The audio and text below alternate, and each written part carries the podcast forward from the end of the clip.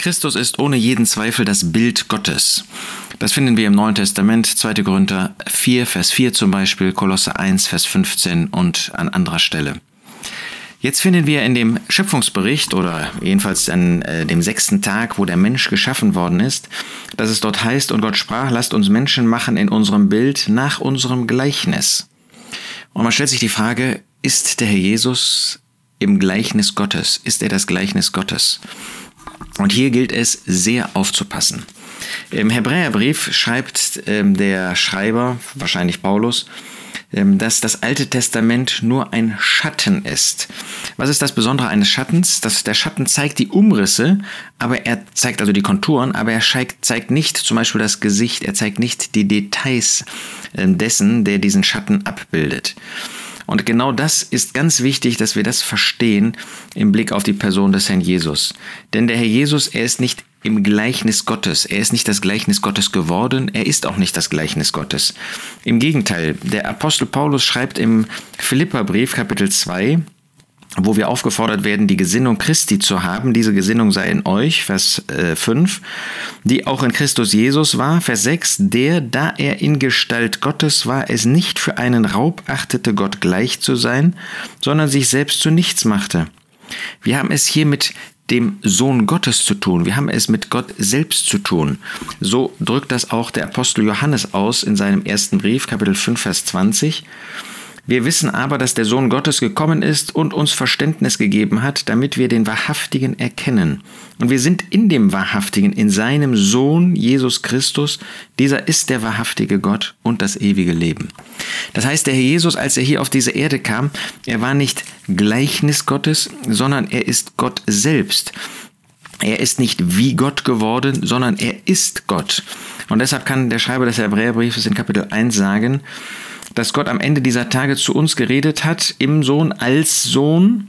Ähm, denn der Sohn ist es, äh, durch den Gott geredet hat. Der Sohn ist es, der Mensch geworden ist, den er gesetzt hat zum Erben aller Dinge, durch den er auch die Welten gemacht hat, welcher die Ausstrahlung seiner Herrlichkeit und der Abdruck seines Wesens seiend.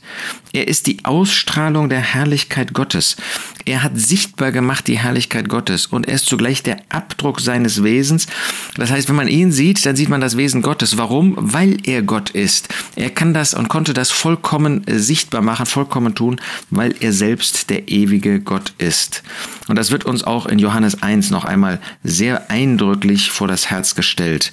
Der Evangelist hat es auf dem Herzen und er hat das inspiriert durch den Geist Gottes auch vollendet, getan, über die ewige Herrlichkeit des Herrn Jesus zu sprechen. Im Anfang war das Wort und das Wort war bei Gott und das Wort war Gott. Dieses war im Anfang bei Gott. Alles wurde durch dasselbe und ohne dasselbe wurde auch nicht eins, das geworden ist. Vers 14. Und das Wort wurde Fleisch und wohnte unter uns voller Gnade und Wahrheit. Und wir haben seine Herrlichkeit angeschaut, eine Herrlichkeit als eines Eingeborenen vom Vater. Niemand hat Gott jemals gesehen, Vers 18. Der eingeborene Sohn, der im Schoß des Vaters ist, der hat ihn kundgemacht.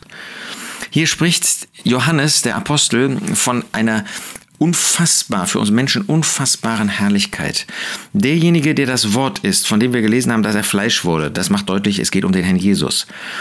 Er ist das Wort und er war im Anfang. Welchen Anfang du nimmst, er ist da, er war da. Anfang der Schöpfung, Anfang des Erschaffens der Engel, Anfang der Zeit und weiter davor hingehen. Jeder Anfang, er war. Das heißt, er ist ewig von seinem Wesen. Das Wort war bei Gott. Das heißt, er wird unterschieden innerhalb der Gottheit. Nicht ähm, der Vater ist das Wort, auch nicht der Geist ist das Wort, sondern derjenige, der das Wort ist, das ist der Sohn. Ähm, das heißt, innerhalb der Gottheit des einen Gottes gibt es doch drei Personen, doch ist vielleicht schon der falsche Ausdruck, gibt es drei Personen, die eben im Unterschied zu uns, uns Menschen nicht unabhängig voneinander sind. Er war bei Gott, das heißt unterschieden innerhalb der Gottheit, und das Wort war Gott, um keine Missverständnisse aufkommen zu lassen. Er ist dieses ewige Wort. Er ist dieser ewige Gott. Der Sohn, das Wort, das ist Gott. Derjenige also, der Gott offenbart hat, und das ist der Sohn, das ist der Herr Jesus, er ist ewiger Gott. Er war Gott. Dieses war am Anfang bei Gott, macht deutlich, dass die Beziehungen, von denen hier geredet wird, dass sie ewig bestehen, dass das Wort ewig Gott ist, dass dieses Wort ewig unterschieden ist, dass also der Vater und der Sohn und der Heilige Geist in dieser Unterscheidung auch ewig sind. Und dieses Wort wurde Mensch.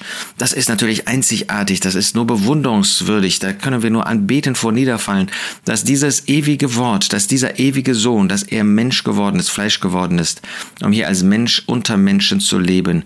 Wir haben seine Herrlichkeit angeschaut, das konnten die Apostel sagen. Sie haben gesehen, was das für eine Person war, dass er nicht Mensch unter Menschen war, das war er, sondern viel mehr als das, dass er der ewige Sohn war, der voller Gnade und Wahrheit hier gewesen ist der Eingeborene vom Vater. Das ist nicht irgendjemand, der mal an irgendeinem Zeitpunkt geboren wurde, sondern das Wort meint nichts anderes als Einzige in seiner Art. Er ist der Einzige, da gibt es keinen zweiten. Als Erstgeborener ist er der Erste von vielen. Aber als Eingeborener gibt es keinen zweiten. Da ist nur ein einziger dieser Art, das ist der ewige Sohn Gottes. Kehren wir zurück zu 1. Mose 1. Ähm, Adam wurde im Gleichnis Gottes geschaffen. Wir verstehen, dass es um eine moralische Fragestellung geht. Das Bild, das ist der Repräsentant. Aber das Gleichnis, da geht es darum, dass er moralisch, der Mensch Adam, moralischerweise im Gleichnis Gottes Gott ähnlich geschaffen worden ist. Warum? Weil er ohne Sünde war. Er war nicht heilig wie Gott. Er war eben nicht Gott gleich, aber er war im Gleichnis Gottes geschaffen worden. Der Jesus ist nicht irgendwie Gott ähnlich, ist nicht Gott gleich, er ist Gott.